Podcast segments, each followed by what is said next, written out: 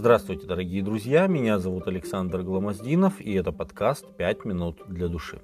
Семь лет длилась активная война израильтян с хананеями. Это видно из свидетельства Халева.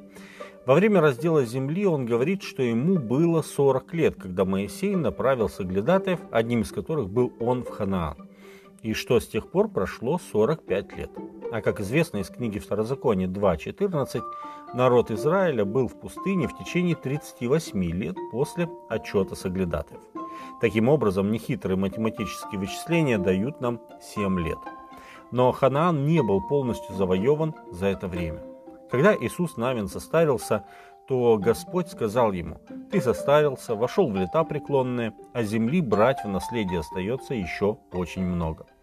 И тогда Господь повелел Иисусу разделить землю между коленами Израиля, даже несмотря на то, что обширную ее часть еще следовало завоевать. Книга Иисуса Навина, 13 глава, 7 текст.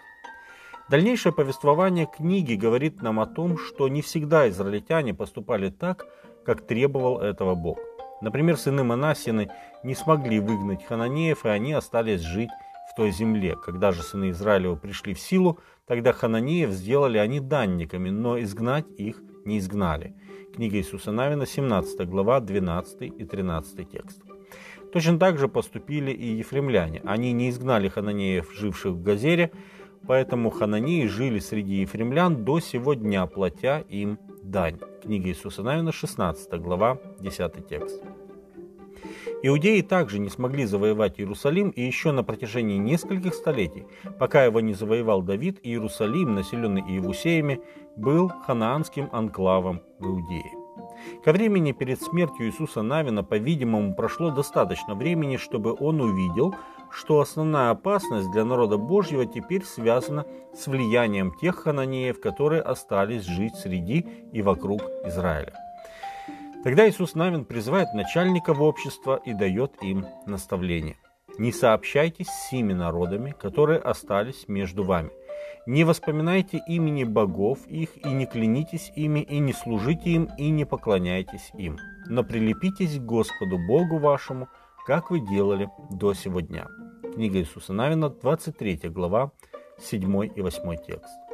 Завещание Иисуса Навина требовало полного забвения имен ханаанских богов. Ни упоминать, ни клясться ими было нельзя. Поклясться каким-либо богом фактически означало признать его свидетелем и мстителем в случае нарушения договора, а значит, по сути, подходящим объектом для религиозного поклонения. Таким образом, этот запрет означал, что Израиль не мог заключать никакого завета и никакого договора с идолопоклонниками на общих условиях. Эти серьезные предостережения касаются и нас с вами, дорогие друзья.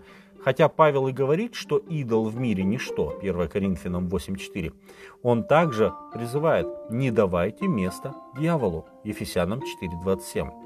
А книга Откровения, 9 глава, 20 текст, говорит, что идолопоклонство – это поклонение не просто деревяшке, но бесам. Израильтяне, хотя и жили среди этих народов, не должны были иметь с ними никаких отношений. Любое общение, каким бы невинным оно ни казалось, могло привести к более близким контактам, которые в конечном итоге соблазнили бы их и, отвер... и отвратили бы их от Бога.